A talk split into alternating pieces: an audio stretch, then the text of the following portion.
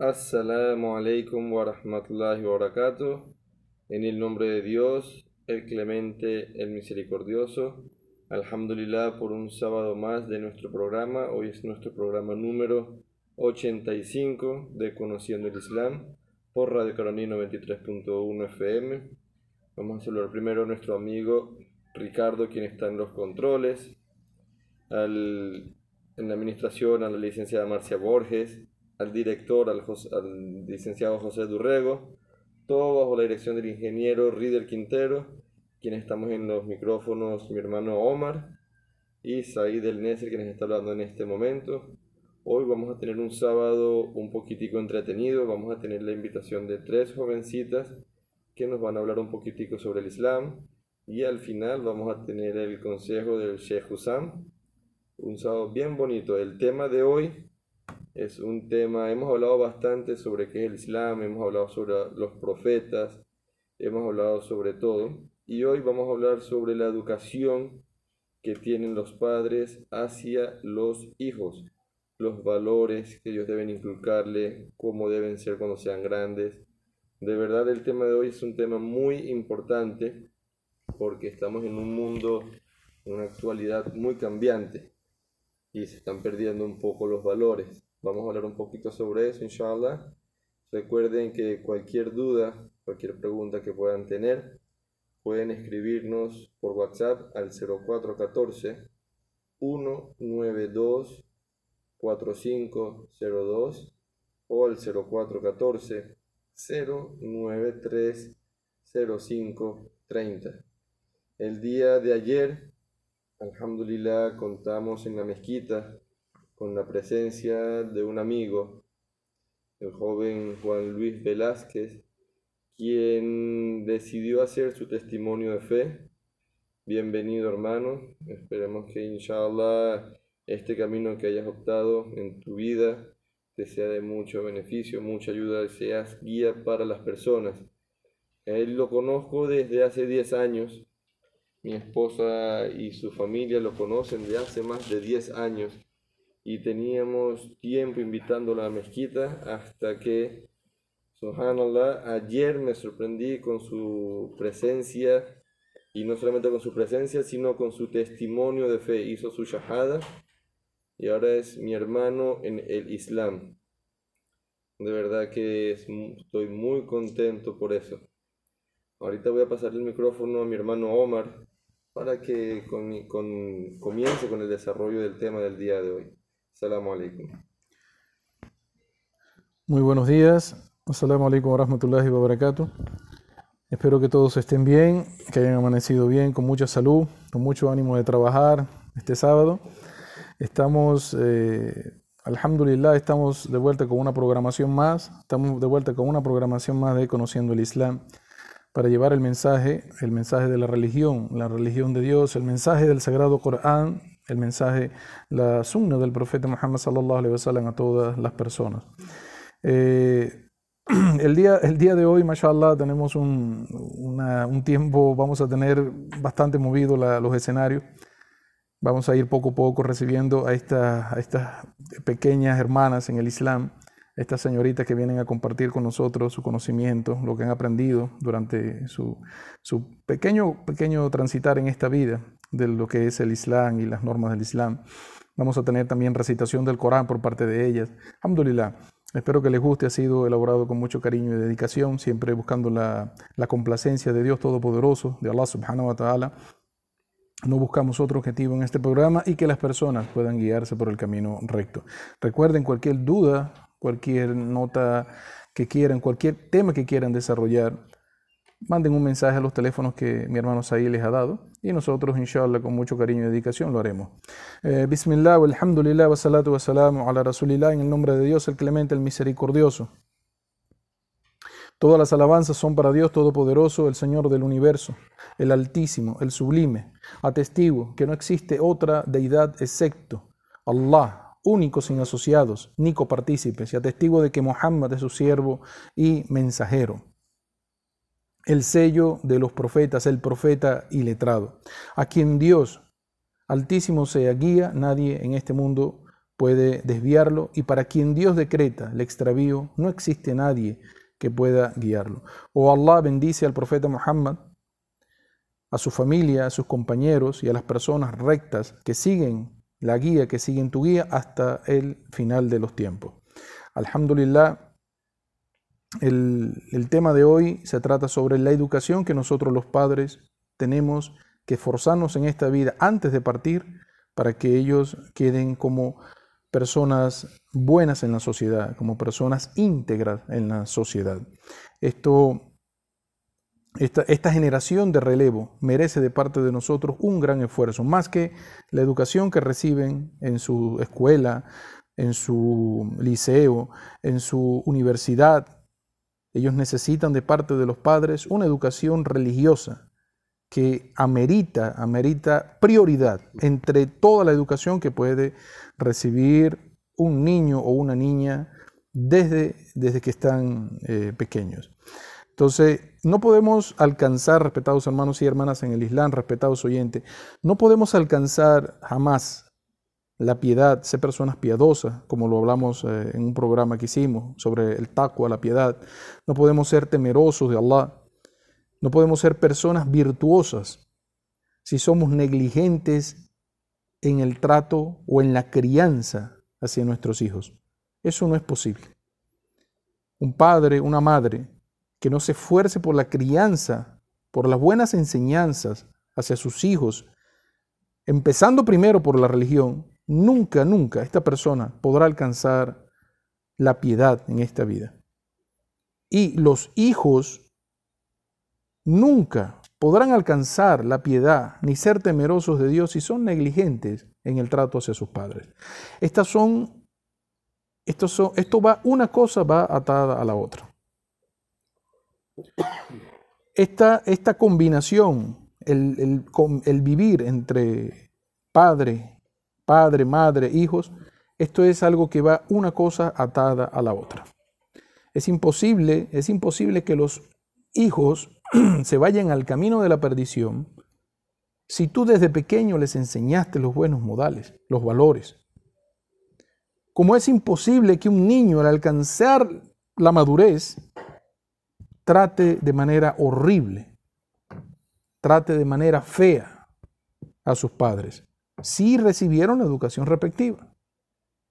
Dice Dios en el Sagrado Corán, vamos a citar el primer versículo del Sagrado Corán, el capítulo Vamos a ubicarnos en el capítulo 66 del Sagrado Corán, versículo 6. Repito, capítulo 66 del Sagrado Corán, versículo 6. Este capítulo se le llama el capítulo de la prohibición. Vosotros creéis, vamos a leer lo que se llama una interpretación al español, Bismillahirrahmanirrahim. Vosotros que creéis, guardaos a vosotros mismos y a vuestras familias de un fuego, cuyo combustible serán los hombres y las piedras. Vuelvo y repito. Vosotros que creéis, guardaos a vosotros mismos y a vuestras familias de un fuego, cuyo combustible serán los hombres y las piedras. Entonces, en este versículo, Allah subhanahu wa ta'ala le está informando, le está informando a los seres, a los seres humanos, a toda la humanidad entera. Le está dando la orden a los que representan a las familias de que ellos son los responsables. Dice, guardaos a vosotros mismos y a vuestra familia. Primero tú tienes que encaminarte para poder ser un ejemplo para que los demás te sigan. Dice, guardaos a vosotros mismos y a vuestras familias. Entonces, el paso fundamental para la buena crianza de los hijos recae en los hombros de los padres. Esto es algo que es una responsabilidad de los padres. Es un deber que tienen que asumir papá y mamá. Desde su hogar tienen que asumir esta responsabilidad. Los, los padres son los responsables de buscar, encontrar y practicar el camino recto hacia el Creador. Si un padre es negligente en este punto, No espere mañana de su familia que salgan personas incrédulas, ateas, apóstatas, personas con malas prácticas, porque son los padres el ejemplo a seguir. Esto recae 100% en los padres. Son los responsables en buscar el camino que lleva recto al Creador. Educar a sus hijos de acuerdo a la ley de Dios es la primera educación que deben recibir los niños. Los niños están viendo en este sistema educativo, en esta sociedad que vivimos actualmente, están viviendo desde kinder, están recibiendo orientación. Desde maternal, no sabía que existía maternal, sí. Otra forma de ganarse la vida, ¿no? Ya, ¿a, qué, edad están soltando los muchachos? A, los dos años. Imagínense ustedes cómo ha cambiado la cosa. Yo Traté de poner mi hijo a los cuatro años en una guardería y me dijeron no, que era a partir de los seis. Ya lo bajaron a los dos años. O sea, el muchacho lo tiene ya. Listo, aquí tiene la guardería el muchacho ya de una vez para que lo críe. Entonces, los niños desde pequeños están recibiendo orientación desde maternal, desde kinder, desde escuela, liceo, universidad, posgrado, tal y tal. Ninguna de esas enseñanzas de la vida del mundo le va a enseñar al muchacho cómo las herramientas de cómo alcanzar el paraíso y cómo librarse del infierno. Ninguna de esas carreras. Por eso la educación religiosa se convierte en la principal, el principal objetivo que todo padre debe tener al momento ya de formar una familia. Esto es para que mañana, el día de la resurrección, cuando, vea, cuando venga el ajuste de cuentas, todos, tantos padres como hijos, abuelos, tatarabuelos, bisnietos, toda la familia entera, puedan entrar juntos al paraíso, al deleite por toda la eternidad. ¿Cuál es este sendero, respetados hermanos y hermanas en el Islam, respetados oyentes? ¿Cuál es este sendero que nosotros debemos seguir? Nosotros como responsables como representantes de la familia. ¿Qué sendero nosotros debemos buscar? Dice Dios en el Sagrado Corán, capítulo 17 del Sagrado Corán, versículo 22 y versículo 23. Vuelvo y repito, del Sagrado Corán, versículo, capítulo 17 se llama el capítulo del viaje nocturno. Versículo 22 y versículo 23. Leo para ustedes una interpretación de lo que se puede entender al castellano. Bismillahirrahmanirrahim. No pongas junto a Allah a ningún otro Dios, pues quedaráis reprobado y abandonado. Vuelvo y repito, el versículo 22. No pongáis junto a Allah a ningún otro Dios, pues quedaráis reprobado y abandonado. Versículo 23. Tu Señor ha ordenado que solo lo adoréis a Él y que hagáis el bien con los padres. Repito el versículo 23, tu Señor ha ordenado que solo lo adoréis a Él y que hagáis el bien con vuestros padres. Entonces la piedra fundamental, el, primer, primer escalón hacia el éxito, tanto el tuyo como de tu familia, recae en esta buena educación de tus hijos sobre la religión. Esto recae en el monoteísmo, en el tawhid se le dice en árabe, en la unicidad de Dios. Todo esto, esta educación tiene que empezar por la enseñanza de la ilaha illallah a todos los muchachos, a todos los niños. Esta enseñanza de la ilaha illallah a todos nuestros, esta generación de relevo que está en este momento. Es un pilar fundamental. Una vez que nosotros hemos aceptado como padres, hemos aceptado a Dios Todopoderoso, nuestros padres cumplieron con esa tarea y nosotros crecimos reconociendo a Dios Todopoderoso como el soberano absoluto de todo, ahora viene nuestra enseñanza a nuestros hijos. El siguiente es enseñarle a nuestros hijos los mejores valores, la mejor ética, para que mañana, cuando ya tú no estés, cuando uno deje este mundo, ellos puedan seguir el ejemplo y puedan cumplir con esta tarea igual que nosotros. Entonces, el primer modal del que vamos a hablar el día de hoy, esta primera, esta primera enseñanza de la cual vamos a hablar el día de hoy, se trata la enseñanza de la ilaha illallah. Enseñarle a nuestros hijos que no existe otra deidad excepto Dios Todopoderoso, Allah subhanahu wa ta'ala. Esta es la esencia del Islam.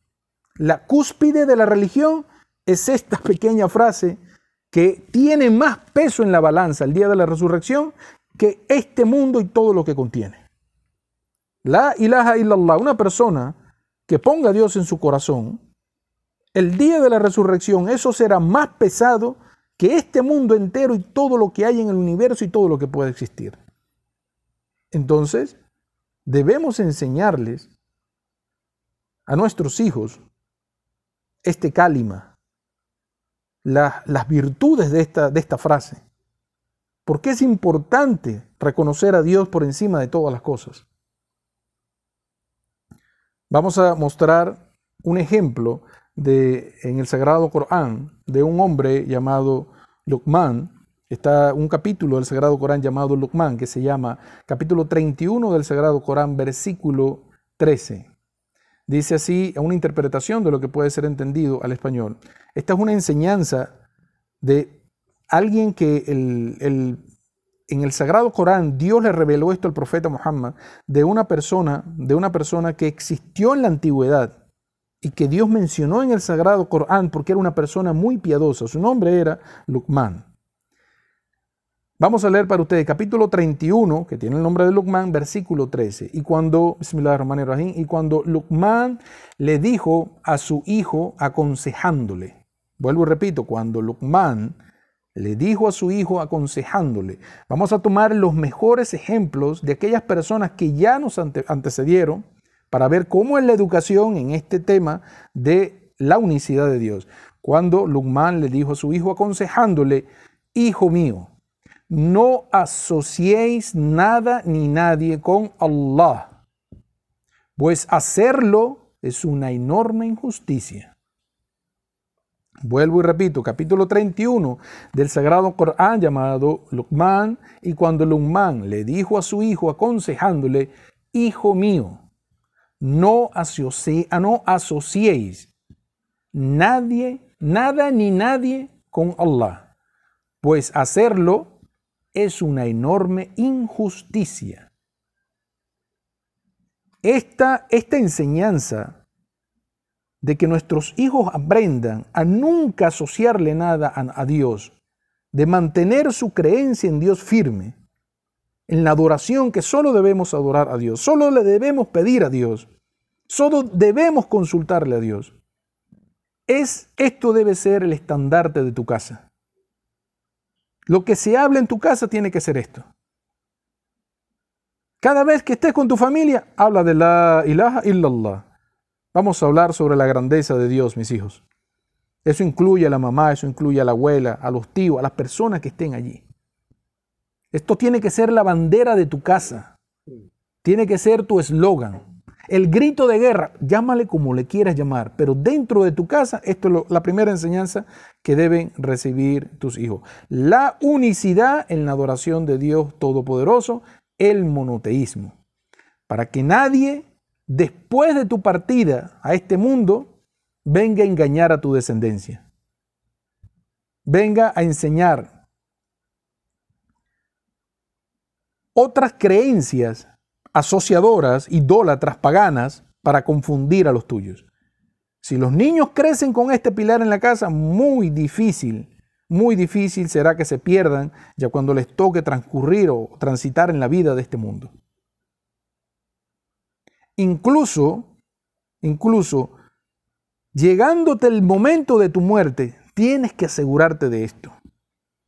Hasta en tu lecho de muerte, asegúrate de que tus hijos reciban el mensaje. Y tú tienes que ser el primer ejemplo. Como padre, el papá y la mamá tienen que ser el ejemplo para eso. Vamos a, recibir ahora a la primera invitada que viene llegando por aquí, a la señorita Natalie Pérez, ¿no? Natalie, a Natalie Pérez, quien va a compartir con nosotros una pequeña enseñanza de lo que, cómo debería ser el buen trato de los hijos hacia los padres. Salamu alaikum wa rahmatullahi wa barakatuh. Wa alaikum salam wa rahmatullahi wa barakatuh. Cuéntame, Natalie, ¿qué edad tienes? 12 años, 12 añitos. ¿A qué año pasaste? a segundo, Segundo año. ¿Dónde, está, ¿Dónde estás estudiando? en el Andrés Bello. Mashallah. ¿Cómo tuvieron esas notas este año? Bien, gracias a Dios. Alhamdulillah. No fuiste a reparar nada, ¿verdad? Esa es la moda de ahorita. No, no, no. Mashallah. Natalie, cuéntame, ¿cómo consideras tú, eh, danos un ejemplo de, un ejemplo tuyo, un ejemplo de, con tus propias palabras, cómo debería ser el trato tuyo o cómo debe ser el trato de un niño o de una niña hacia sus padres, un buen trato hacia los padres. Ser bueno con ellos y obedientes en todo momento. Hay un hadith o un dicho del profeta que Sallallahu alaihi wasallam, que dice, una vez un hombre le preguntó al mensajero de Dios, ¿cuál es la hora más, más amada por Allah? El profeta respondió, cumplir con tu oración en el momento prescrito. El hombre volvió a preguntar, y luego el profeta respondió, el ser bueno y obediente con los padres. Ok, entonces la obediencia, el ser bueno y obediente con los padres es uno de los modales que nosotros tenemos como hijos que demostrarle a nuestros seres amados. Ahora, ¿cómo tú traduces eso en acciones? Explícame con acciones cómo tú serías bueno en el trato hacia tus padres. Eso es la teoría.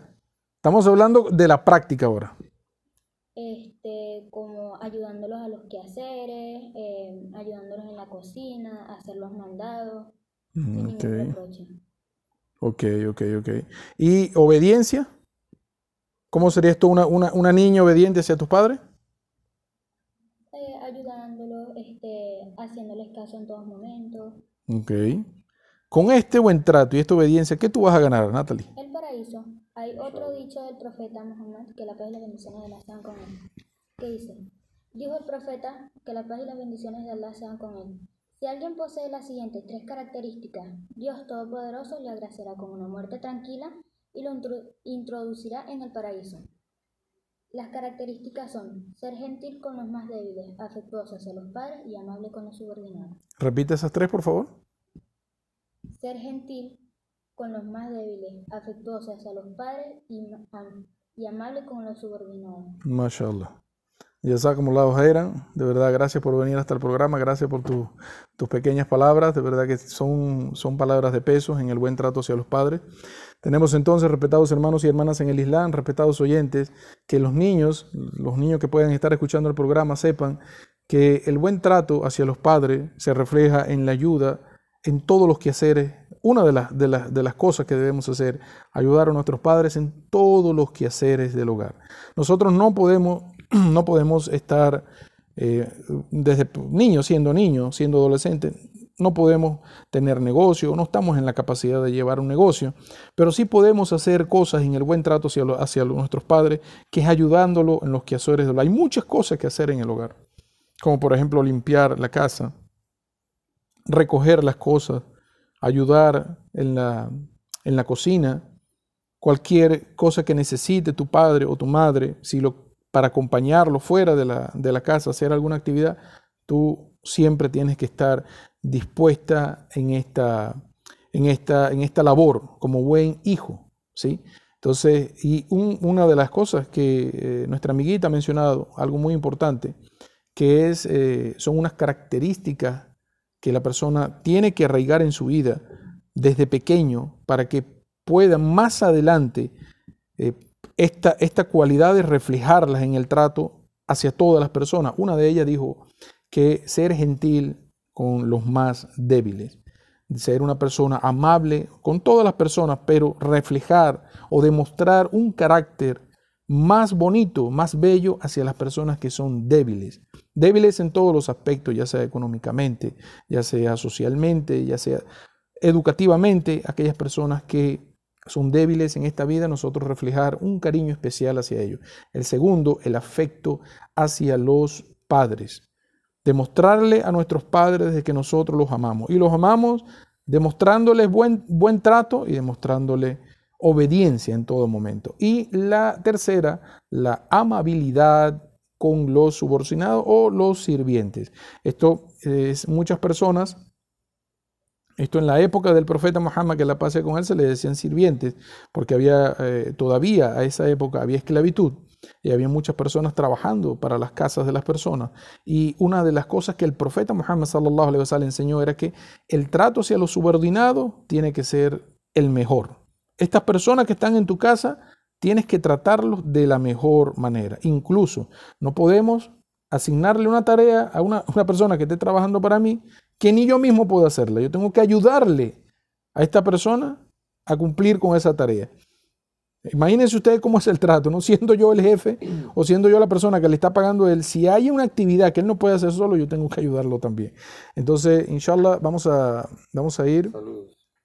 Ah, ¿quieres mandar un saludo? ¿Tienes un saludo especial para alguien? Bueno, vamos a. Con este saludo nos retiramos a la primera pausa. Dime, ¿a quién quieres saludar? Mándale saludo a la persona tú. Bueno, yo inicialmente le quiero mandar saludos a mi tío Jorni, a mi tía Joa y al señor Murat.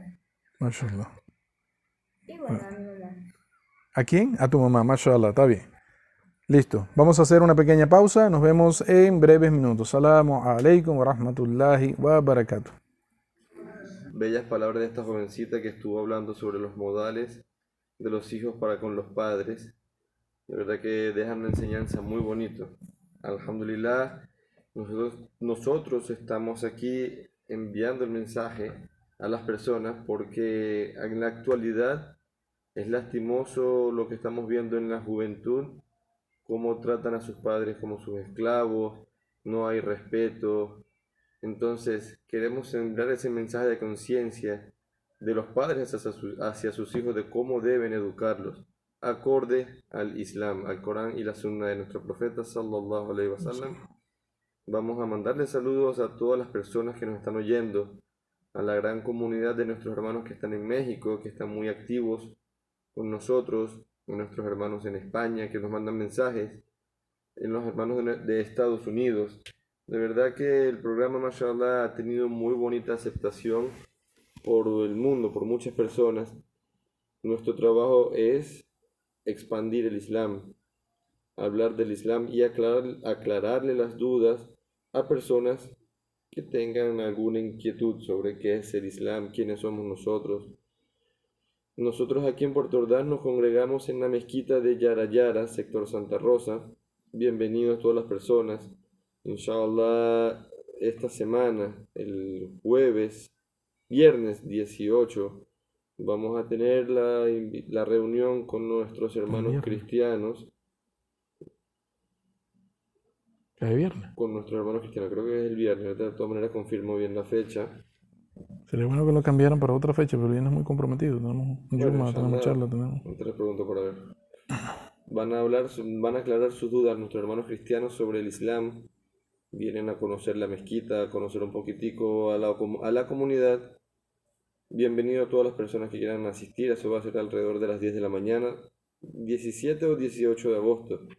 De todas maneras, quien esté interesado en asistir puede enviarme un mensaje de texto o por WhatsApp al 0414 093 0530. Repito, 0414 093 0530 y les podría enviar exactamente la fecha y la hora que vamos a tener la reunión. Ahora voy a pasarle inshallah el micrófono a mi hermano Omar para que continúe con el desarrollo del tema del día de hoy. Bismillah, alhamdulillah, wa salatu wa salamu ala rasulillah. Mientras esperamos por la llegada de nuestra siguiente compañerita, que va a compartir también algún conocimiento islámico con nosotros, vamos a seguir hablando acerca de esta primera enseñanza que es la ilaha illallah nuestros hijos.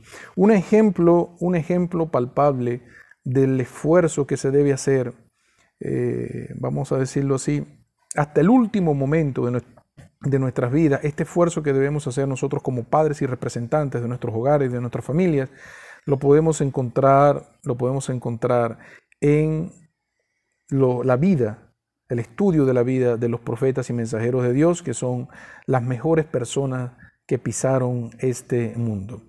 Estos profetas y mensajeros de Dios se esforzaron de tal manera, de tal manera en el mundo, cuando estuvieron presentes aquí en, la tierra, en las diferentes zonas geográficas donde Dios los envió, se dedicaron exclusivamente a la enseñanza de la gente sobre el monoteísmo y la, unicidad en la adoración de Dios. Entonces, podemos nombrar, y es a partir del profeta Noé, que la paz y las bendiciones de Dios sean con el profeta Noé, alayhi salam, cuando comienza la cadena de mensajeros que Dios comenzó, empezó a enviar a la tierra. Es importante para que sepan todos nuestros hermanos, es un recuerdo para nuestros hermanos y hermanas en el Islam, para todos los oyentes, que es en la época del profeta Noé, cuando es enviado, que se presentan los primeros rastros de idolatría en el mundo, de incredulidad, de asociación, de paganismo. Es por eso que este profeta llega al mundo, llega a una sociedad que estaba corrompida, que estaba corrompida por la adoración de ídolos.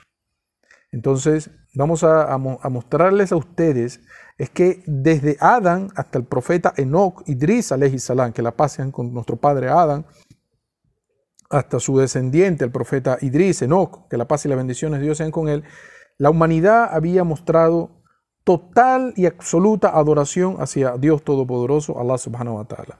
Y es en el momento, después de la muerte, cuando Idris sale ya de este mundo, cuando pasa a la otra vida, en este, en este momento es que se abre la brecha, unas condiciones que ya explicamos anteriormente en el programa, cuando nace la idolatría.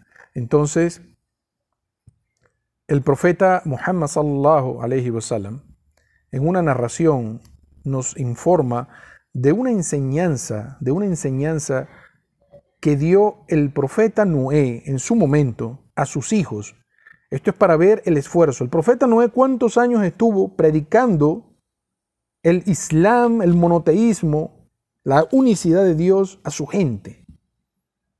¿Cuánto tiempo? 950 años de su vida. Entonces, él se dedicó exclusivamente a esto. Hasta que las personas no tuvieran clara quién es Dios, quién es Allah, ¿Cuáles son los atributos de Dios Todopoderoso? ¿Cómo puedo adorar a Allah, a Dios Todopoderoso de la mejor manera? No podemos cambiar de tema. Porque este es el pilar fundamental. El profeta Noé, vamos a, en una narración dijo el profeta Muhammad sallallahu alaihi wasallam que fueron unas palabras de Noé hacia sus hijos. Dice el eh, profeta Noé que la pase con él, nunca asocien nada con Allah el mismo consejo, el mismo consejo que le dio Luqman a su hijo, en otro tiempo distinto, se lo dijo el profeta Noé. Claro, en este caso, Luqman no fue un profeta y mensajero de Dios, pero está mencionado en el Sagrado Corán como una persona muy piadosa. En este caso, el profeta Noé, si es profeta y mensajero de Dios, está mencionado en el Sagrado Corán.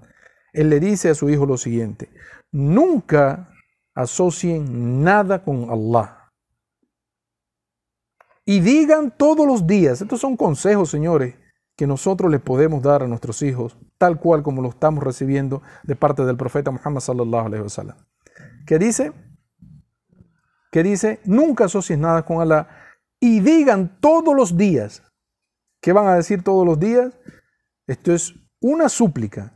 Subhanallah wa bihamdik Subhanallah al-Azim. Repito, es una súplica que le está enseñando Noé a sus hijos, que digan esto todos los días. Subhanallah wa bihamdi, Subhanallah al-Azim, que significa, traducido al español, glorificado y alabado sea Dios. Glorificado sea Dios el grandioso. Repito para ustedes la interpretación de esta súplica tan hermosa Glorificado sea, glorificado y alabado sea Dios. Glorificado sea Dios el grandioso. Glorificado sea Allah el grandioso. También les dijo Noé sobre esta súplica, ya que el sustento, el sustento tuyo, de tu familia, de todo, de todo ser humano, reposa en esta alabanza. Entonces, si una persona quiere el sustento fácil en su vida, diga esta frase. ¿Cuántas veces? ¿Qué, qué tan, qué tan bueno quieres tu, tu sustento? ¿Qué tan fácil quieres tu sustento? Entonces debes repetirlo muchas veces, por lo menos 100 veces al día. Sentarte y comenzar a glorificar a Dios de esta manera. Eso es un mensaje del profeta Noé, que la paz y las bendiciones de Dios sean con él hacia sus hijos. Vamos a mencionar el esfuerzo que hicieron estos profetas y mensajeros de Dios en la tierra. Vamos a mencionar este esfuerzo tan grande que hicieron, que inclusive antes de partir de este mundo se estaban asegurando de que sus hijos y sus hijas quedaran con el mensaje de la ilaha illallah. Vamos a mencionar desde el Sagrado Corán capítulo 2, versículos 132 y 133 del Sagrado Corán. Leo para ustedes una interpretación que puede ser entendido al castellano, y este fue un legado que Abraham dejó a sus hijos, Ibrahim salam, dejó a sus hijos. Y lo mismo hizo Jacobo, Jacob salam, cuando dijo, hijos míos, Allah os ha elegido la práctica de adoración. No muráis pues sin ser musulmanes. ¿Acaso estabas allí presentes cuando le vino la muerte a Jacobo, cuando dijo a sus hijos, ¿qué adoraréis cuando yo no esté? Estas doce tribus de los hijos de Israel le respondieron a su padre. Le dijeron, adoraremos a tu Dios y al Dios de tus padres, Abraham, Ismael, Isaac, Isaac, que es un Dios único, y a él estaremos sometidos el profeta Muhammad sallallahu alaihi wasallam de la misma forma en el sermón de despedida el profeta Muhammad sallallahu alaihi wasallam dejó bien claro en aquel, aquella última vez que lo vieron dando una charla, un discurso antes de su muerte. La última peregrinación que hizo el profeta sallallahu alaihi wasallam, ¿qué dijo él? Le dijo a su gente, despidiéndose de este mundo porque sabía que ya la muerte se le aproximaba, le dijo, adoren solamente a Allah, hagan la oración, paguen la contribución obligatoria al necesitado, ayunen en el mes de Ramadán y peregrinen a la casa de Dios si tienen o cuentan con los medios. Este fue el, el último discurso que dijo. Y lo que dijo en su lecho de muerte en la habitación con su esposa, dijo, La ilaha illallah. El profeta Muhammad sallallahu alaihi wasallam, antes de que su alma saliera de su cuerpo, estando en el regazo de su esposa, dijo de Aisha, que Dios esté complacido con ella, dijo, no existe otro Dios sino Allah. Incluso hasta despidiéndose de este mundo, el profeta Muhammad sallallahu estaba haciendo el esfuerzo para que la gente entendiera cuál era o cuál es el camino hacia la salvación. Vamos ahora, vamos ahora a eh, ¿cuánto, ¿cuánto nos queda? Vamos ahora a recibir a nuestra siguiente invitada, a nuestra amiguita Amina Al-Rifai. Amina Al-Rifai está con nosotros hoy aquí. Viene a compartir con nosotros, para nosotros y para todos ustedes, respetados hermanos y hermanas en el Ilán, respetados oyentes, unas bellas enseñanzas en el buen trato de los hijos hacia sus padres. ¿sí? Aminita, salamu alaikum wa rahmatullahi wa barakatuh. Pégate más del micrófono, corazón. Eso. Eh, recuerda que esto es como se llama. Eh, mientras más cerca estés del micrófono, mejor te escuchan tus amiguitos, tu papá, tu mamá, tu familia, las personas en general, nuestros hermanos y hermanas en el Islam. Cuéntame, Mina, ¿qué, edad tienes, Amina? 12 años. 12 años, ¿no? Mashallah. ¿A qué año pasaste? Eh, ¿A qué, año? segundo año. Segundo año. ¿Dónde estás estudiando ahorita? Caura. en el Liceo de Caura, mashallah. Cuéntame, Mina, ¿Cómo consideras tú que debe ser el buen trato hacia los padres? ¿Cómo, cómo es este, este trato bonito que nosotros como hijos, yo estoy en condición ahorita de padre, pero también tengo mis padres detrás de mí, los que me criaron, pero ¿cómo debe ser este trato hacia nuestros padres? Siempre responder con mucho respeto y cariño. Siempre, repite por favor. Siempre responder con mucho respeto y con cariño. Mashallah. Les voy a contar una historia entre los compañeros del profeta Muhammad, que la paz y las bendiciones sean con él. Su nombre era Abu que Dios esté complacido con él. En la forma como habla con su madre, Abu Huraira se paraba en la puerta de la habitación de su madre y decía, La paz, las bendiciones y la misericordia de Dios sean contigo, madre, sean contigo, madre. A lo que ella respondía, la paz, las bendiciones y la misericordia de Dios sean contigo, oh hijo mío.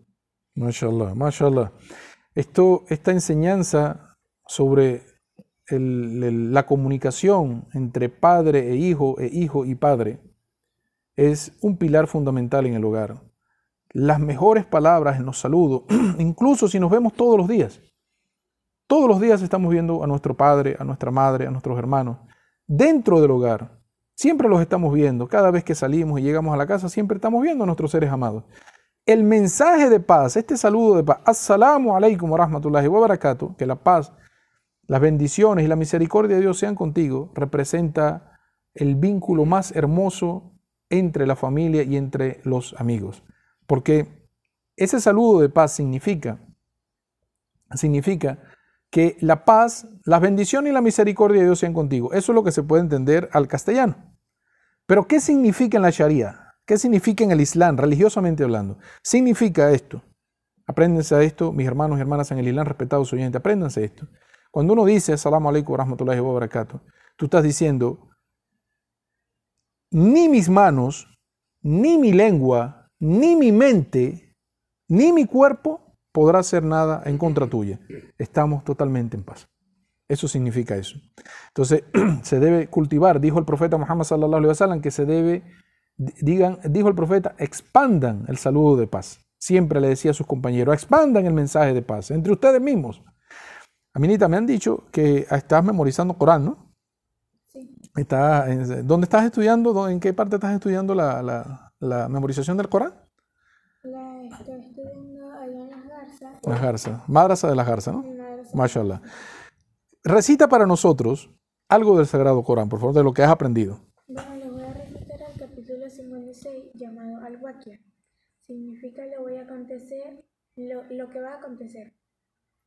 أعوذ بالله من الشيطان الرجيم بسم الله الرحمن الرحيم إذا وقعت الواقية ليس لوقعتها كاذبة خافضة رافية إذا رجت الأرض رجا وبست الجبال بسا فكانت هباء منبثا Mashallah, mashallah, Sura Al-Waqiah, señores. Este capítulo, este capítulo del Sagrado Corán es una pieza del saber porque habla de los acontecimientos que tendrán lugar el día de la resurrección. Vamos ahora al primer corte, ya para cumplir con corte comercial de aquí de la FM. Recuerden, estamos por la 93.1 FM Radio Caroní, la imbatible. Regresaremos en breves minutos. Salam alaikum wa rahmatullahi wa barakatuh. En el nombre de Dios, el clemente, el misericordioso, que la paz y las bendiciones de Dios Todopoderoso sean con el profeta Muhammad. Ya estamos eh, en la tercera parte del programa. Eh, luego de concluir esta media hora, vendrá nuestro hermano querido, el señor, el encargado de la mezquita, director de la mezquita Al-Hidayah, el señor Hussan Al-Rifai, con un tema demasiado bello que se llama la, cómo debe ser la alabanza a Dios Todopoderoso. Esto es un tema que todos necesitamos, señores, escuchar. Vamos a seguir en este tema sobre la, vamos a seguir en este tema sobre la educación que nosotros como padres debemos impartir a nuestros hijos. Vamos a, a- a continuar, vamos a continuar, vamos a continuar con una enseñanza muy importante. Esta enseñanza, esta enseñanza que también tiene que ver con la religión, obviamente, entre todas las enseñanzas que nosotros vamos a, dar aquí, esto tiene que ver, todo lo que vamos a hablar tiene que ver con religión. Ya los muchachos tienen bastantes materias en la, en la cabeza y ven demasiadas materias en su vida, pero es necesario que esto llegue a su corazón. la próxima enseñanza que debemos enseñar, lo que debemos inculcarle a nuestros hijos es que hagan su oración. Enseñarle a nuestros niños, a nuestras niñas, hacer su oración de acuerdo a lo que establece el Sagrado Corán y de acuerdo a lo que establece la tradición de vida del profeta Muhammad. Debemos enseñarles a nuestros niños, a nuestros niños desde temprano a comunicarse con el Creador, Cada vez que tengan una necesidad, que recurran al Creador. Cada vez que tengan algún malestar, que recurran a Dios Todopoderoso. Esto tiene que ser desde la niñez. Dijo el profeta Muhammad sallallahu alaihi wasallam, enséñenle a sus hijos a hacer la oración desde, ordénenle hacer la oración desde los siete años y amonéstenlo cuando lleguen a los diez para que lo hagan. Miren el esfuerzo para que los muchachos aprendan. ¿Por qué es tan importante? Debemos enseñarles a nuestros hijos desde pequeño que Dios es eterno, es sustentador y está atento siempre a las súplicas. Enseñarles que nosotros como padres vamos a dejar este mundo algún día, pero que Dios Todopoderoso no muere. Él nunca muere y siempre está allí para cubrir las necesidades de su siervo. Y es que la oración misma es una protección contra las indecencias. ¿Quieres que tu hijo o que tu hija, tu familia, tus niños, crezcan alejados de las drogas, de la fornicación, del adulterio, del alcoholismo, del robo, de la mentira, de las prácticas de brujería. La oración, el salat, es el único camino que tienes en esta vida. La persona que cultiva en su corazón, en su forma de vida, siempre hacer su oración, esta es una persona que está protegiéndose a sí misma de todo este mundo. No lo decimos nosotros, lo dice Dios en el Sagrado Corán.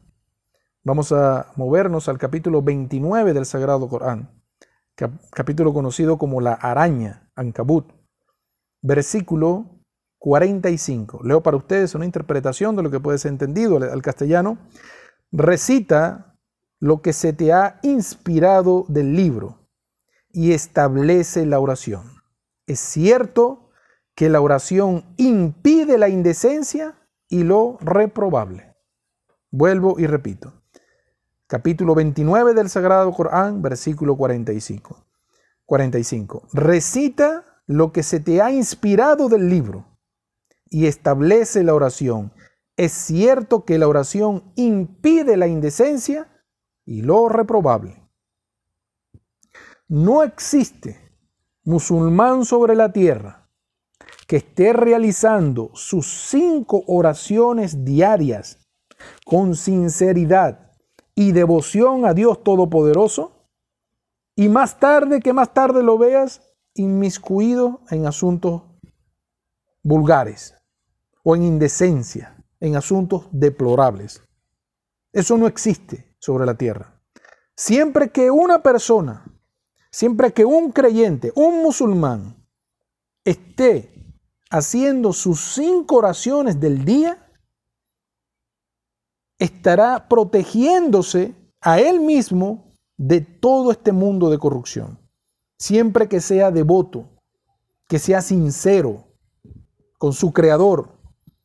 Cuando él coloca su cara en el piso y dice, glorificado sea mi Señor, el Altísimo, si esta palabra es pronunciada con sinceridad, esta persona es incapaz, Dios lo protege de este mundo que hemos mencionado, de toda esta corrupción, de todo ese adulterio, de todo ese paganismo, de toda esa de ese alcoholismo, las apuestas, todo ese mundo.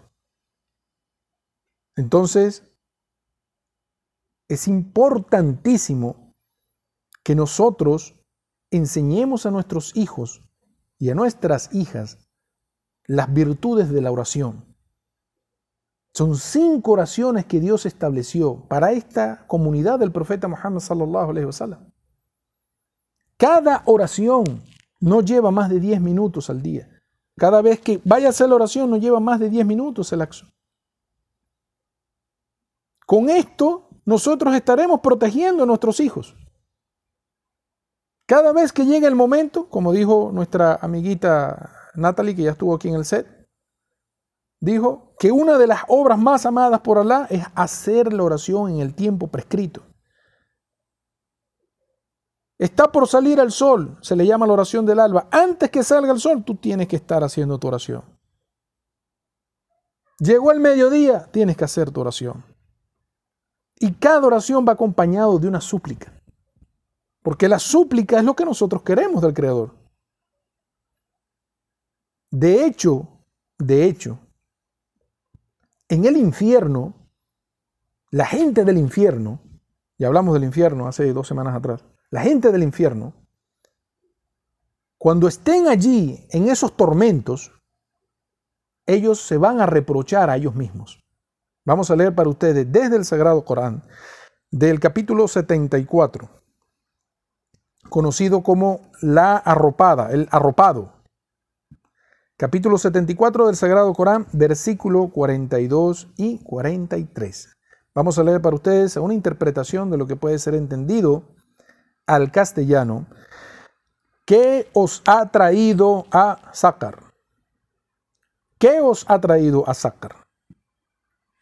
Esto se le preguntará a la gente en el infierno. ¿Qué os ha traído a Sácar? Sácar, se recuerdan, es una de de las puertas del infierno, de los castigos dentro del infierno, uno de los niveles del infierno. ¿Qué os ha traído a Sácar? Escuchen muy bien lo que van a decir esta persona. Estos no son incrédulos, ojo. Estos no son incrédulos. Estos son personas que descuidaron su religión en esta vida. Los que van a decir esto. Porque los incrédulos, ellos simplemente están recibiendo el castigo porque no creían en Dios. Ellos no tienen que decir nada. Para ellos no existe eso de oración, no existe esa creencia. Esto lo van a decir personas que son musulmanes y que van a estar en el infierno, pagando su negligencia. Mira lo que van a, escuchen muy bien lo que van a decir estas personas. Dirán, ese es el versículo 43 del, del capítulo 74. No fuimos de los que rezaban. Subhanallah. ¿Qué van a decir la gente, estos musulmanes negligentes, que no rezaban en su vida, que no hacían la oración, que desobedecían a sus padres, su padre, hijo, haz la oración.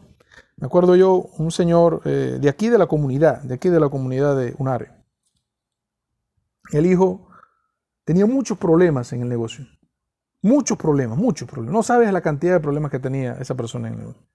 Y su padre lo único que le decía, hijo, tu problema está en la oración. Haga la oración. Siempre. No le decía, cambia de proveedor, no le decía, este, compra otra mercancía, e invierte aquí o compra esto. No, le decía, hijo, revise su oración, haga su oración, para que usted vea que todo esto se acomoda. No busca el camino de la vida de este mundo.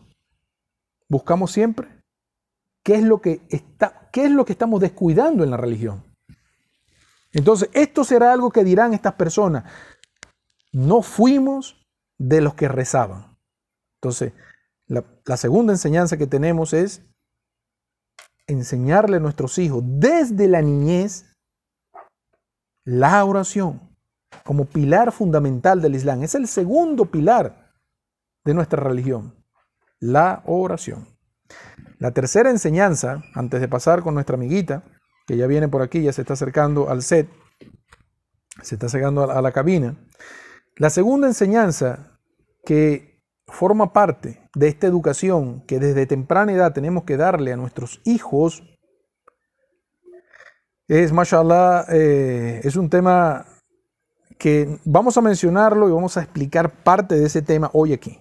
Pero nos gustaría para la próxima semana, si Dios quiere, desarrollar este punto un poquito más. De hecho, podemos hacer hasta un programa completo de dos horas de esto que vamos a hablar. Porque tiene tanta información y tiene tantos acontecimientos que es muy beneficioso espiritualmente hablando y para reflexionar cada uno de nosotros, se llama el día de la resurrección, el día del ajuste de cuentas. Esta enseñanza, esta enseñanza, después que nosotros le mostramos a nuestros hijos cuál es el camino correcto en la adoración, de adorar a un solo Dios, su nombre es Allah, Dios Todopoderoso en los cielos, el Creador de los cielos y de la tierra. Después que le, le enseñamos cómo hacer su oración para que cumplan, para que cumplan con este pilar fundamental y ellos tengan las herramientas para protegerse de toda la maldad de este mundo, vienen muchas cosas, este mundo y como está la corrupción a los niveles que está en todas partes del planeta, estamos hablando de que estamos en los tiempos previos al anticristo. Esto es el aire. Cuando una tormenta viene, lo primero que arroja es el viento, para que la gente sepa, viene una tormenta, va a llover. Toda esta corrupción que hay en el planeta es por el advenimiento de alguien. Es un ser muy corrupto, un ser humano descendiente de la familia de David, pero que obviamente no tiene nada que ver con David en las buenas acciones ni en la creencia. Este es un hombre demasiado corrupto que viene. Se llama, nosotros lo conocemos como el Masih Dayal significa el mentiroso, el corrupto, el embustero, el engañador, el estafador. Esta será una de las calamidades más grandes que pueda atravesar cualquier generación de, los seres humanos que hayan estado aquí en la tierra. ¿Y eso a quién le va a quedar? ¿A quién le tocará? Lo más probable que a nosotros no, ya nosotros estamos de salida. ¿A quién le va a tocar esto? le va a tocar a la generación de relevo. Le va a tener, le tocará a nuestros hijos e hijas lidiar con esto.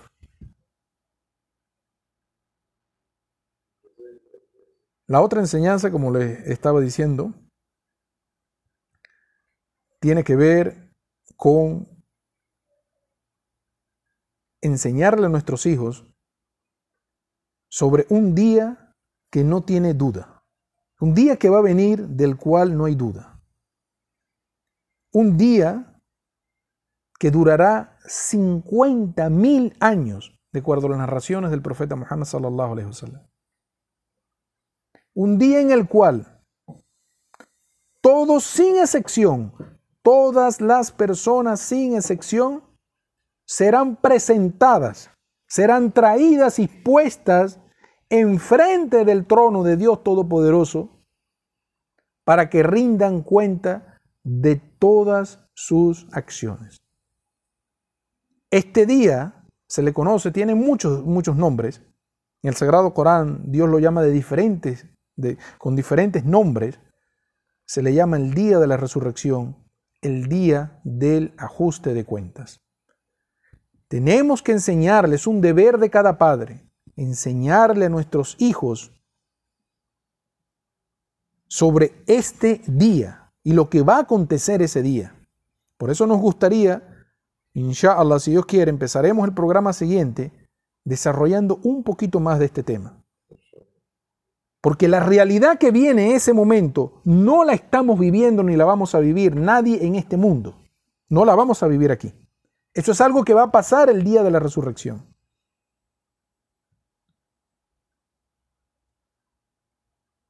estos niños y niñas que son la generación de relevo, tenemos que enseñarles sobre ese día. Un día en el que todos vamos a rendir cuenta de nuestras acciones.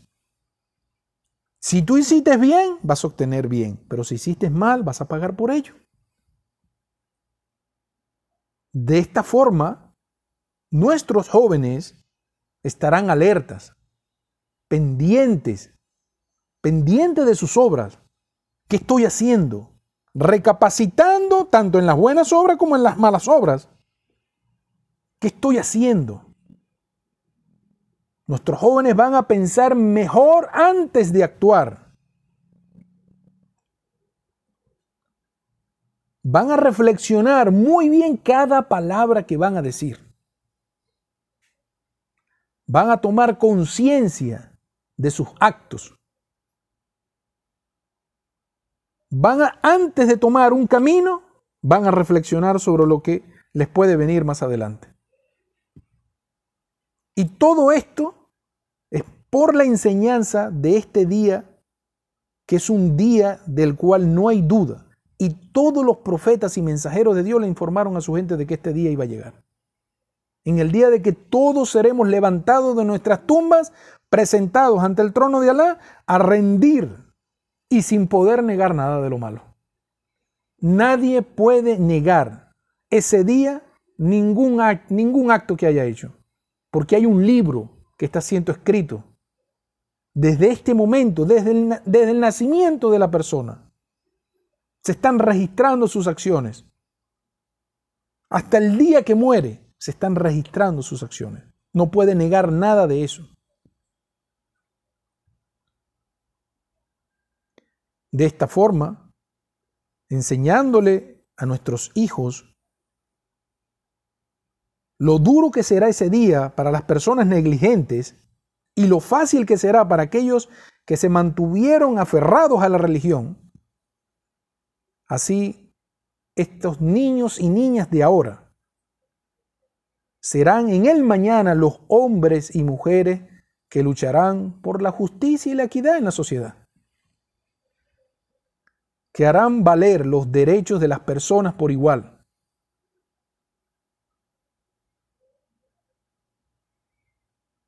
harán que cada persona se le haga velar por sus derechos. En el Sagrado Corán, Dios llama a esto, a esta forma de actuar de la persona cuando recapacita en sus actos, en cada acción, Dios le dice la mejor nación. Esto enseñarle a nuestros hijos que viene un día, hijo o hija, mis niños, viene un momento en el que vas a pararte enfrente de Dios a responder por cada acción que hayas hecho. El niño va a tomar miedo desde pequeño. Va a decir, voy a estar al frente del trono de Alá. Sí, hijo, vas a estar al frente del trono de Alá. Te vas a parar como un hombre porque vas a crecer, vas a tener tu propia familia. Cuando el niño crece con esto, cuando llega a su madurez, son hombres y mujeres de bien en la sociedad. Eso es bueno para todo, desde todo punto de vista. Desde el punto de vista de la sociedad, del vecino, de la familia, de él mismo. Porque siempre está velando de que sus obras sean correctas, de acuerdo al Sagrado Corán y lo que dijo el profeta Muhammad. Y no podemos decir que no, no se van a equivocar. Sí, nos vamos a equivocar mucho en esta vida, pero para eso tenemos el arrepentimiento y pedir perdón y no volverlo a hacer. A esto Dios le llama, a esta nación que crece así, se le dice la mejor nación, dice Dios en el Sagrado Corán. Vamos a leer para ustedes desde el Sagrado Corán, capítulo 3 del Sagrado Corán, la familia de Imram, versículo 104. Leo para ustedes a una interpretación que puede ser entendida al castellano, Bismillahirrahmanirrahim, para que de vosotros, perdón, para que de vosotros surja una comunidad que llame al bien, ordene lo reconocido e impida lo reprobable. Esos son los que cosecharán el éxito. Vamos a repetir nuevamente, capítulo 3 del Sagrado Corán, versículo 104. Para que de vosotros surja una comunidad que llame al bien, ordene lo reconocido e impida lo reprobable. Esos son los que cosecharán el éxito. la causa primordial, la causa principal de tanta corrupción en el mundo de tanta incredulidad, de tanto paganismo, ateísmo, apostasía, radica fundamentalmente en la carencia de este principio religioso como educación desde las bases. Toda esta maldad que ustedes están viendo en el mundo es porque estas personas no recibieron la educación religiosa de vida en su niñez. No se les enseñó quién es Dios. No le enseñaron a hacer su oración. No se les dijo que iban a rendir cuenta de nada.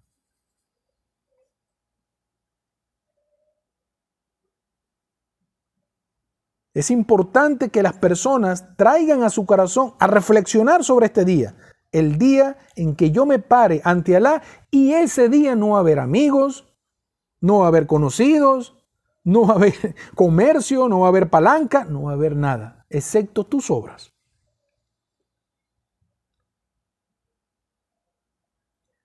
En el Sagrado Corán, Dios nos dice el por qué estas personas que llegaron a la corrupción, que llegaron a todas estas indecencias, cuál fue el motivo que radica en esto, de que no se les enseñó, de que negaron el día de la rendición de cuentas. Dice Dios en el Sagrado Corán, capítulo 82, la hendidura, versículo del 6 al 9. Dice en una interpretación de lo que puede ser entendida al castellano, Bismillahirrahmanirrahim, hombre, hablando a la humanidad entera, hombre, ¿qué te engañó apartándote de tu Señor el generoso? Él te creó, te conformó y te equilibró dándote la forma que quiso, pero no, negáis la verdad de la rendición de cuentas. Ese es el concepto fundamental de tanta corrupción en el mundo. Las personas que se dejan engañar en este mundo es porque simplemente están negando el día en que se van a parar ante el trono de Alá a rendir cuentas. Si tú no tienes presente este día en tu vida, tú vas a ser muy fácil de engañar. Te van a decir tres cosas y tú vas a seguir un mal camino fácilmente. Porque tú no crees en este día. Que sea, respetados hermanos y hermanas en el Islam, respetados oyentes, que sea una prioridad. Inshallah, vamos a hablar mucho más de este tema, sobre el tema de la resurrección y todos los acontecimientos que estarán.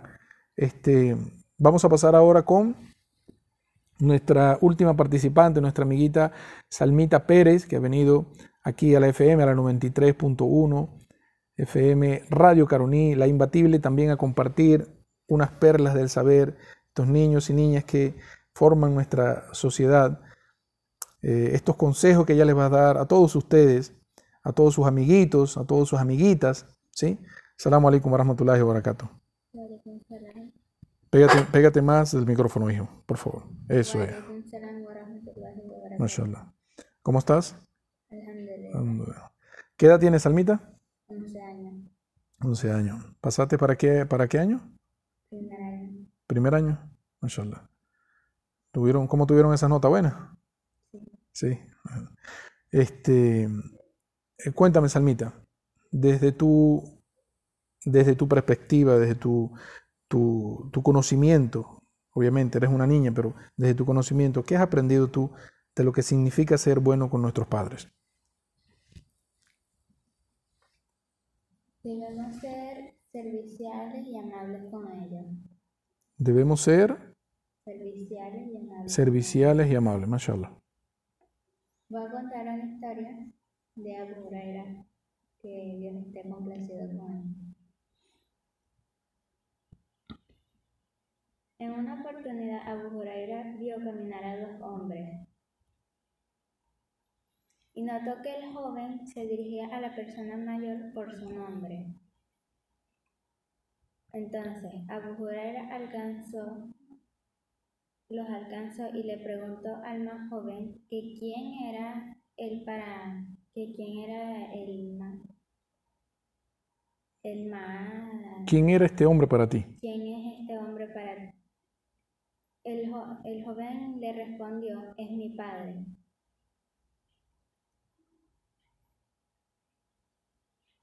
Abu Huraira, Abu Huraira, que Dios esté complacido con él, le, le recomendó a las enseñanzas del profeta Muhammad, no lo llames por su nombre, no camines adelante de él y no te sientes antes de que lo haga. Repite eso, por favor. No lo llames por su nombre, no camines delante de él y no te sientes antes de que él lo haga. En, en estas enseñanzas de eh, lo que nos transmitió de su forma de vivir, como era la práctica de la religión, el profeta Muhammad sallallahu enseñó que no podemos llamar a nuestros padres por su nombre. Eso es un insulto en la religión. Eso es un pecado enorme en la religión. Si alguno de ustedes está llamando a sus padres por su nombre, sepa que estás transgrediendo la ley de Dios.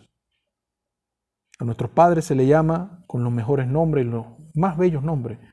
Papi querido, madre querida, papito lindo, mamita linda. Padre amado, madre amada. Nunca decimos fulana de tal. Mira, fulano de tal. No. Esto es un irrespeto enorme, enorme, enorme. Y es uno de los pecados más grandes en la balanza. No podemos dirigirnos a nuestros padres por el nombre que tienen. De hecho, es un respeto cuando yo me dirijo, por ejemplo, a mi hermano Said, de yo decirle Abu Mahmud, por ejemplo. O sea, el padre de Mahmud. No le digo ni siquiera por respeto del Said. Le digo Abu Mahmud, al señor Hussan, Abu Ayhan. Decirle el padre de Ayhan. Por el respeto. Incluso amigos. Amigos. Imagínense ustedes cuál, cuán más respeto hay en la relación entre el padre y el hijo. ¿Cómo está, Padre querido, Padre amado? Otra de las cosas que dice la historia es que no puedes caminar delante de Él. Porque si tu padre te necesita, si necesita el apoyo tuyo, tú estás ahí para soportarlo. Si se va a caer, estás con Él caminando al lado de Él siempre. Tus padres te acompañan en tu vida desde el nacimiento. Te cargan y te llevan a lugares donde tú ni siquiera te acuerdas porque estabas en la infancia.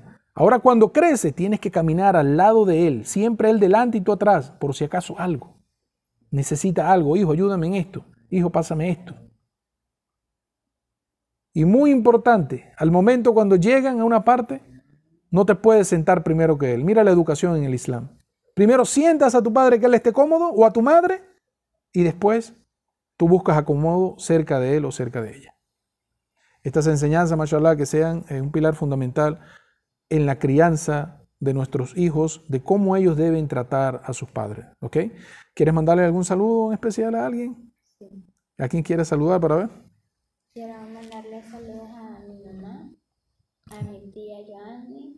Al señor Manuel y al señor Morales.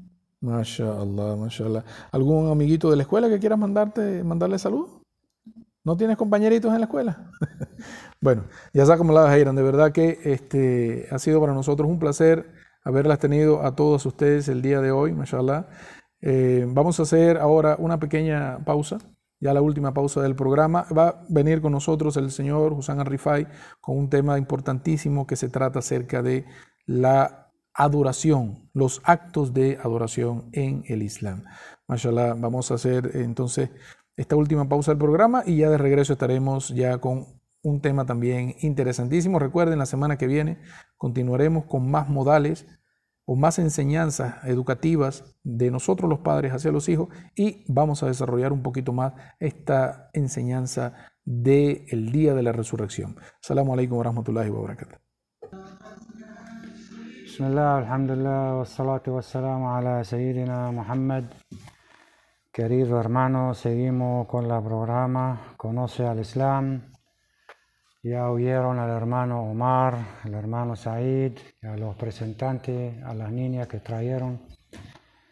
Y vamos a seguir eh, con el programa de un tema que es alabanza ese Dios. Querido hermano, esa es una palabra muy importante y muy favorita a Allah subhanahu wa ta'ala. Allah subhanahu wa ta'ala le gusta esa palabra, que tú le das la gracia a través de esa palabra. Alabanza sea Dios. Hay que dar la gracia a Allah subhanahu wa ta'ala por la buena y por la mala, por los anteriores y por los que vienen. Si Allah subhanahu wa ta'ala te da salud, hay que darle la gracia y alabanza sea Dios. Si Allah subhanahu wa ta'ala te da conocimiento, hay que darle la gracia y decir alabanza sea Dios. Si Allah subhanahu wa ta'ala te da hijo y buena familia, hay que decir alabanza sea Dios. Y al contrario, también si Allah subhanahu wa ta'ala te quita un hijo tiene que decir, alabanza sea Dios.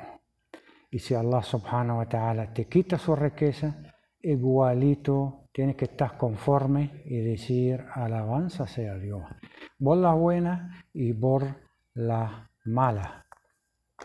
Si Allah subhanahu wa ta'ala te quita la alma de un hijo a través del ángel, no hay que quejarse, no hay que, que hacer desastre lo que hay que decir, alabanza sea Dios. Entonces Allah subhanahu wa ta'ala en ese momento, el Creador, el Altísimo, pregunta a los ángeles cuando le quita el alma, ¿qué dijo mi siervo? Van a decir, el siervo o tu siervo o Allah, tu siervo dijo, alabanza sea Dios. Entonces el Creador ahí mismo manda a construirlo escuchen bien el obsequio, manda a construirlo un palacio en el paraíso, por estar conforme por lo que ha pasado. Le quitó un hijo.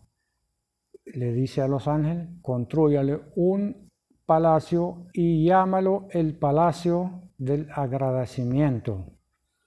Entonces, querido hermano, eh, hay que dar la gracia a Allah subhanahu wa ta'ala de todos los malos y los buenos, lo que ha pasado y lo que estamos pasando y de lo que viene. Querido hermano, Adán, salam, cuando bajó a la tierra, la primera palabra que dijo, alabanza sea Dios. Y uno de las virtudes de alabado sea Dios que el profeta dijo, eh, eh, la mejor súplica es alabanza de Dios. La mejor súplica es alabanza de Dios. Una palabra muy agradecida al Creador. Entonces tenemos que acostumbrar a decir esa palabra. También nuestro profeta nos enseñó las mejores palabras que Allah subhanahu wa ta'ala la quiere o son preferidas a Allah subhanahu wa ta'ala. Dijo el profeta, el mejor palabra para el Creador serían cuatro. Gloria a Dios, alabanza a Dios, no hay más Dios que Dios, Dios es el grande. Esas son cuatro palabras, siempre tenemos que repetirlas. ¿Y para qué sirven esas palabras? Cada una es como una caridad cada una de esas palabras como una caridad. El ser humano, el cuerpo del ser humano, tiene 360 articulaciones. Por cada mañana tiene que pagar una caridad por cada articulación. Entonces, si uno es pobre, si uno no tiene cómo pagar, si uno no tiene comida, cómo pagar eso, si uno no tiene plata, ¿qué es lo que tiene que hacer? alabado sea Dios y decir gloria, a Dios. Esas son palabras que cada una cubre una articulación y una caridad. Esas es las virtudes de alabado sea Dios. También esas palabras, querido hermano, sirve, o de las virtudes de esas palabras, que Allah subhanahu wa ta'ala perdona a los pecados, como nos enseñó nuestro profeta, la paz y la bendición estás con él. Alabado sea Dios, motivo de perdonar, de perdón de los pecados. Queridos hermanos, acuérdense que Allah subhanahu wa ta'ala, el Creador, el Altísimo, el Poderoso, manda sus ángeles a las tierras día y noche. Eh, los ángeles tienen guardias. De las mañanas hasta la tarde. Hagan cambio hasta el otro día. Una guardia en la mañana, otra guardia en la noche. Y los ángeles se alimentan del recuerdo de Allah subhanahu wa ta'ala. Ese es el alimento de los ángeles. Ellos no comen comida como nosotros el, alimento de ellos, el recuerdo de Allah subhanahu wa ta'ala.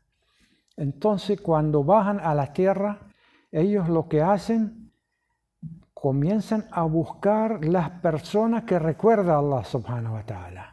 Y cuando encuentran a uno que está recordando a Allah subhanahu wa ta'ala a, a un grupo, entonces comienzan a llamar los ángeles unos con el otro. Véngasen, aquí están nuestras necesidades, que es el recuerdo. Y se, eh, se rodean a ese grupo hasta que llegan el primer cielo. Y cuando hagan el, el, cambio de la guardia y suban, el que estaba en guardia suba. Entonces el Creador, el Altísimo, el Poderoso, le pregunta, ¿cómo dejaron a mis siervos? Pregunta el Creador, ¿cómo dejaron a mi siervo? Y él sabe cómo la dejaron, porque su conocimiento, el conocimiento del Creador adelantó todo. Entonces los ángeles eh, responden que eh, eh, dejamos a, los, a, tus siervos glorificando y alabando y, diciendo Dios es el grande. Entonces en ese momento Allah subhanahu wa ta'ala le pregunta a los ángeles, ¿y de qué se refugian? Entonces ellos dicen del infierno y, del castigo doloroso. En este momento Allah subhanahu wa ta'ala dice a los ángeles, doy testimonio que, de que lo ha perdonado.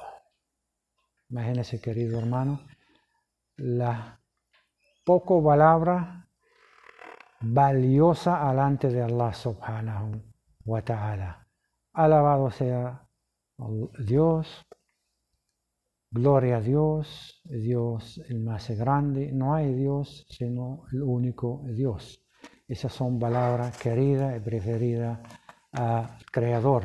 Entonces tenemos que mantener nuestra lengua húmeda con estas palabras.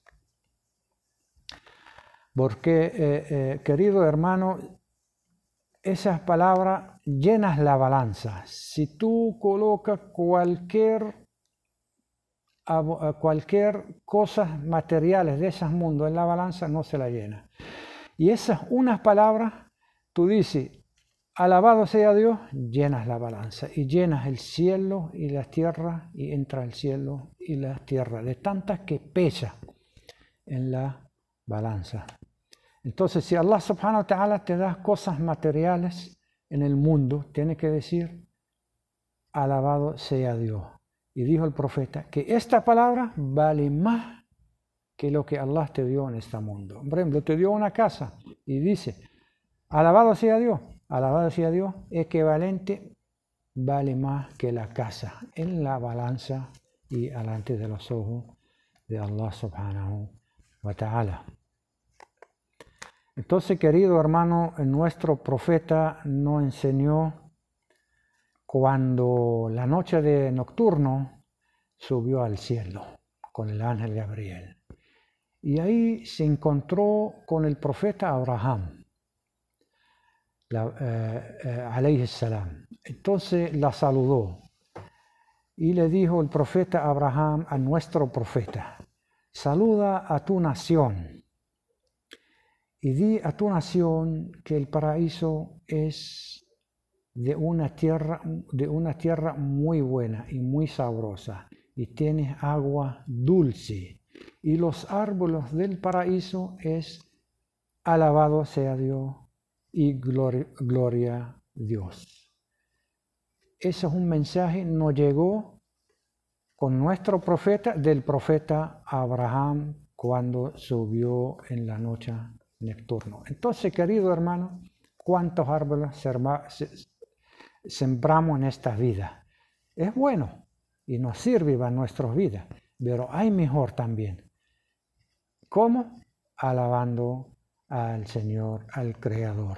Y ahí vamos a encontrar en nuestro árboles en el paraíso con el favor de Dios y con la misericordia de Dios. Entonces esas palabras Imagínense los pesos que tiene y las virtudes que tiene delante de Allah subhanahu wa ta'ala. También, querido hermano, esta palabra es muy agradecida hay que decirlas después de cada comida y después de cada bebida. Nosotros cuántas veces comimos al día, cuántas veces tomamos agua. ¿Qué decimos? A veces no decimos nada. Hay que agradecer a Allah subhanahu wa que nos ha dado esas aguas y nos ha dado esa comida. ¿Ve? Entonces nuestro profeta, la baja y la bendición está con él, nos enseñó que después de cada comida decir alabado sea Allah. Entonces ahí en ese momento uno está muy agradecido con Allah subhanahu wa ta'ala y en ese momento el Creador nos va a dar más y más y más por el agradecimiento. También, queridos hermanos, cuando vamos a llegar, terminamos el día y vamos a dormir, hay que decir esas palabras también. No vamos a dormir de a golpe con el diablo y con Satanás. ¿Ve? Hay que agradecer a Allah subhanahu wa ta'ala y recordar a Allah subhanahu wa ta'ala. El profeta nos enseñó cómo debemos dormir también. Dijo el profeta, la baja y la bendición, al dormir hay que alabar a, Dios y, hay que decir eh, eh, eh, que, que, gracias a Dios que nos ha alimentado y nos ha, y, y ha a, pasto y no a cobijo cuanto, cuanto que no tienen suficiente. Que hay que dar la gracia a Allah subhanahu wa ta'ala por los alimentos que nos ha dado durante el día y por la misericordia que nos ha cubrido durante el día. Y hay que decir 33 veces, alabado sea Dios, y 33 veces, Dios es el más grande y las 34 que Dios es el único. Y con eso dormimos lejos de Satanás. Lo que quiero decir, terminamos el día alabando al Creador. Y no hay que olvidar al Creador, siempre tenemos que tenerlo por encima de todo. Queridos hermanos, esa palabra tiene muchas virtudes. Si uno se levanta de medianoche, a veces uno se levanta y no puede dormir. Hay unos que tú lo ves, va y prepara su café y su cigarro. Y, no puede, y sigue que no puede dormir. Pero nuestro profeta nos enseñó qué es lo que tenemos que hacer. Lo que tenemos que hacer es alabado sea Dios. Recordar a Allah subhanahu wa ta'ala en este momento. Es decir, alabado sea Dios, gloria a Dios, Dios es el grande. Y, y si uno pide el perdón en ese momento, Allah subhanahu wa ta'ala les perdona.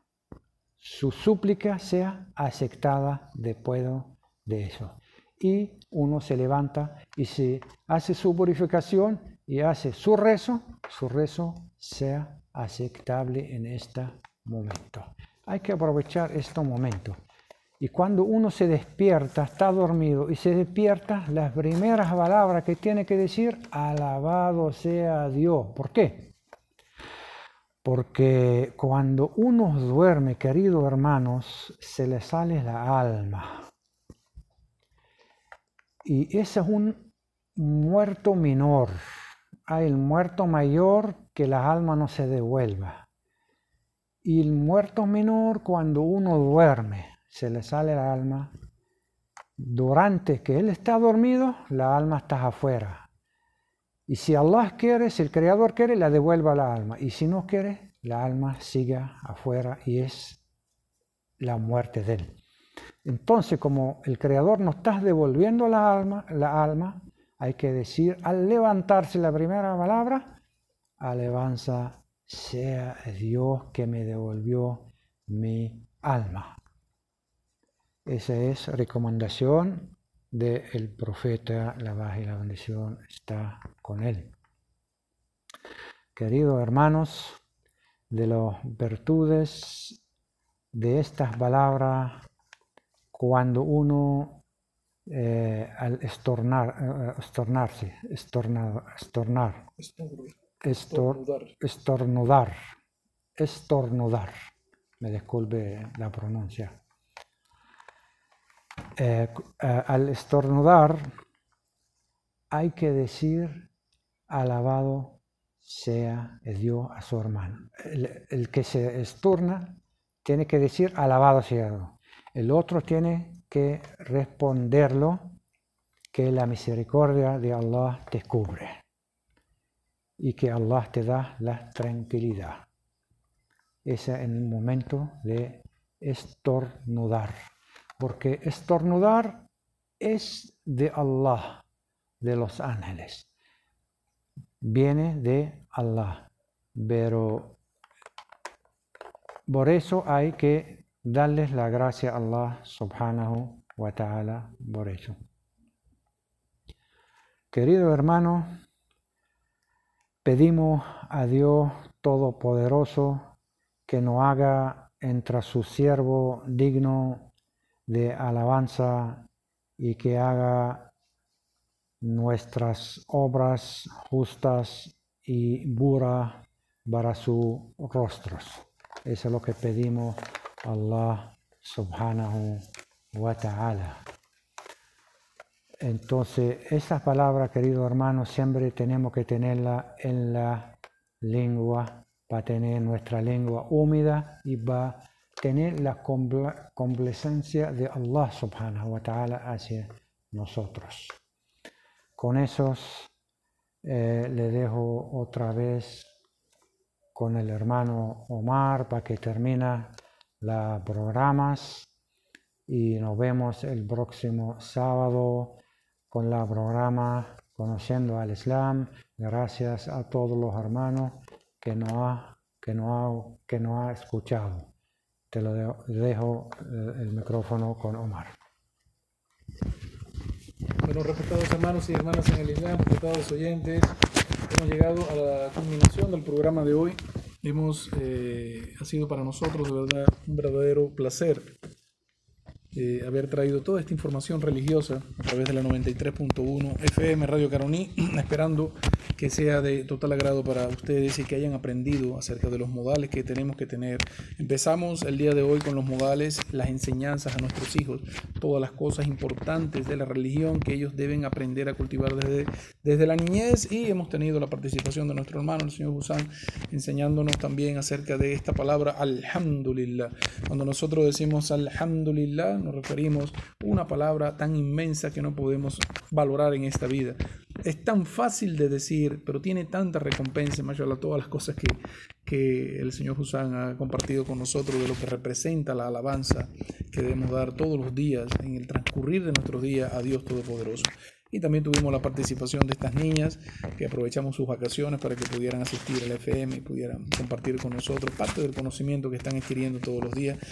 Eh, nos vamos, eh, no sin antes recordar que estamos bajo la presidencia, bajo la, la, la, eh, bajo la presidencia del, del, ingeniero River Quintero, la dirección del señor José Vicente Durrego, la administración de la licenciada Marcia Borque, tenemos también a nuestra compañera Oleida Rivero que nos está apoyando siempre en el FM, tenemos a nuestro, a nuestro compañero, el amigo Ricardo, nuestro amigo Ricardito que siempre está con nosotros ahora que se fue nuestro amigo Lenino, bueno, Ricardo está supliendo sus actividades, gracias a Dios, alhamdulillah, y nos vemos, inshallah, el próximo sábado. Seguiremos desarrollando el tema sobre la educación a nuestros hijos, la educación religiosa que necesitan nuestros hijos y otros temas de más interés. Salam alaikum wa rahmatullahi wa. Que tengan un feliz fin de semana.